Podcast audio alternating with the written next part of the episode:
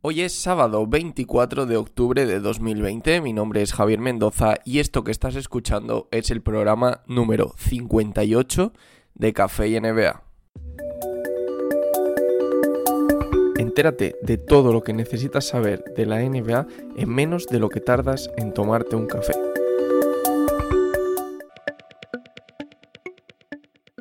Muy buenas a todos. Sé que habitualmente, bueno, los que seáis más habituales del podcast también lo sabéis, pues no hago un café y NBA los sábados, ni mucho menos. De hecho, los sábados es el día que tengo reservado a los quiz y lo sacaré luego más tarde, así que el que esté aquí por el quiz tranquilo vendrá luego. Pero es que ayer pasó algo especial, tenemos nueva fecha objetivo para el comienzo de la próxima temporada y creo que era mi obligación venir a contároslo.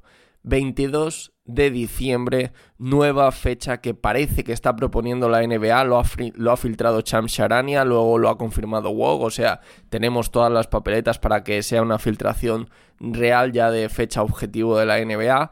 De hecho, lo curioso, lo más curioso de esta nueva fecha es que Creo que es la primera vez que no lo dice Adam Silver, sino que llega a través de los periodistas. Señal inequívoca de que es algo que realmente se están planteando ya, están diseñando el calendario y recordad algo muy importante, os lo dije ya hace un tiempo, tienen que anunciar el comienzo de la temporada con seis meses de antelación, perdón, seis semanas, si fueran seis meses estarían perdidísimos, tienen que anunciar el comienzo, el calendario oficial, seis semanas antes, o sea, que están ya casi casi en ese margen en el que no se pueden permitir mucho más adelantar la fecha. Es decir, yendo al 22 de diciembre, como muy tarde, primera semana de noviembre, tienen que decirnos que esa es la fecha definitiva. Parece que ha habido una reunión entre los propietarios y la Junta de Gobierno de la NBA y aunque la Asociación de Jugadores va a tener la última palabra, es una fecha que parece que está convenciendo a todo el mundo porque aquí lo más clave es que no quieren que se pierdan los partidos de Navidad. Ya ha habido bastantes problemas con las audiencias de televisión, entiendo que tendrán cierto miedo a que las televisiones se replanteen los contratos y quitar los partidos de Navidad, que todos los años son los partidos de máxima audiencia en regular season durante la temporada regular, pues ¿qué queréis que os diga? Es casi pegarse un tiro en el pie si haces ahí los mejores, los mejores datos de audiencia y justo son los partidos que te vas a quitar para comenzar a principios de enero, pues no sé, es como digo algo bastante contraproducente en una situación donde la NBA ahora mismo tiene poca fuerza de negociación, ¿no? Ha hecho pocas audiencias, es algo que no está en su mano, que las televisiones americanas sueltan muchísima pasta por esa audiencia que no han tenido y que desde luego, bueno, no es un problema único de las audiencias, tengo pendiente, o sea, del baloncesto, es un problema generalizado en el deporte, sobre todo en América.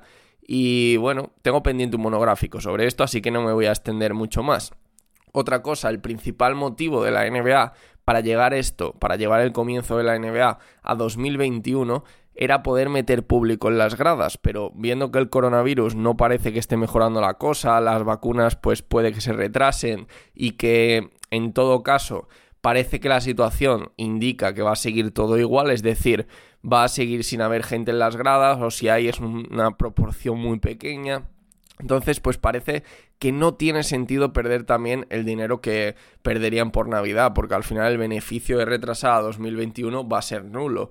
Y en cualquier caso, adelantar dos semanas la temporada, pues tampoco les va a causar un mayor problema. ¿Dónde está el problema en esto? Vale, problema gravísimo es que los jugadores, bajo esta, bajo esta circunstancia, descansarían únicamente 72 días. Es decir, Miami Lakers, que son los últimos que terminaron, tendrían solo 72 días hasta el día de la inauguración, que sería este 22 de diciembre. Por ponerlo en contexto, es casi la mitad de los 131 días que tuvieron los Raptors y los Warriors en 2019, cuando jugaron las finales, con respecto al comienzo de esta última temporada que acaba de terminar. Además, hay que añadir que aquí hay un contexto que generalmente pasamos por alto, pero que también debe incidir en que a lo mejor los equipos que han estado en la burbuja tengan que hacer un esfuerzo y esta, esta vez descansar menos. Porque es que los equipos que no han jugado la burbuja llevan desde el mes de marzo sin jugar. O sea, son seis meses parado ya y todavía les queda. Quiero decir que están en una tesitura que de verdad necesitan jugar esos equipos. Otra cosa de la que se ha hablado últimamente, de hecho fue el propio Silver quien lo dijo, es que la NBA no iba a parar por los Juegos Olímpicos. De primeras, esto haría que terminara la temporada antes de los Juegos Olímpicos, sinceramente cuando Adam Silver dijo eso, estaba mostrando la sensación real que tiene la NBA con respecto a los Juegos Olímpicos. Le dan absolutamente igual. Y si los jugadores de la NBA no pueden ir, pues les joderá. Porque es que además son los Juegos Olímpicos también los que se han movido de fecha. Entonces, eh, cuando ellos han movido el calendario de 2020 a 2021 por la pandemia, también están fuera de su lugar. ¿Qué quiero decir con esto? Efectivamente, los Juegos Olímpicos los han movido antes de que la NBA decida su calendario. En eso llevarían razón. Pero también llevan razón en que 2021 no sería año olímpico y por tanto, pues bueno, la NBA podría extender su calendario, pues realmente puede hacerlo igualmente, pero que tendría todavía más motivo para hacerlo hasta donde le convenga.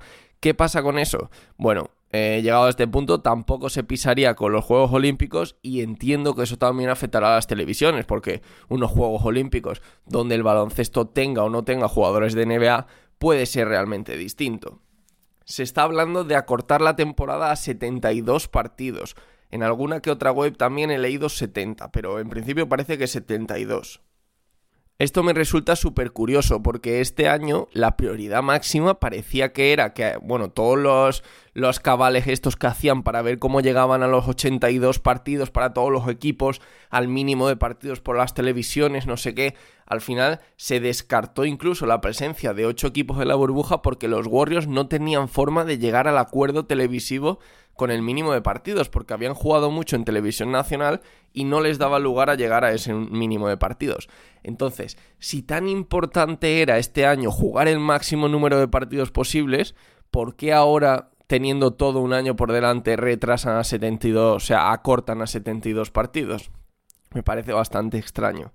Y luego, un último tema, finalmente parece que se van a descartar esas burbujas que se estaban hablando, que se podían hacer mini burbujas donde eh, se reuniera 5, 6, 7 equipos y que empezaran a jugar bastante entre ellos durante un par de semanas y luego descansar una semana y volverse a juntar en otra burbuja de 15 días.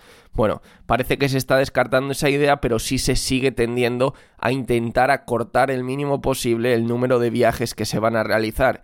Y en esa línea parece que van a organizar una serie de giras de partidos fuera de casa y, por ejemplo, por, por, dejarlo claro. Si un equipo viaja a Nueva York, aprovecharía para jugar directamente durante una semana, por ejemplo, todos los partidos que tenga que jugar contra Knicks y Nets como visitante.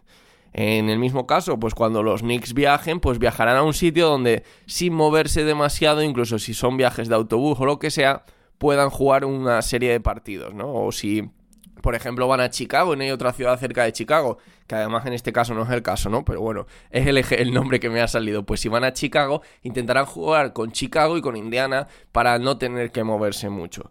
No sé si me estoy inventando los nombres, ¿eh? es, por, es por poner el ejemplo. Si ya normalmente hacer un calendario de la NBA es una tarea casi imposible con todas las restricciones que tienen y el número de partidos tan elevado, yo no quisiera ser el que hace los calendarios de la NBA la próxima temporada porque va a tener una serie de combinaciones imposibles que madre mía. Lo que nos espera por delante, chicos, si finalmente tenemos solamente 72 días entre temporadas, vamos a volver con la normalidad, vamos a volver con nuestra NBA mucho más pronto de lo que pensábamos. Feliz sábado.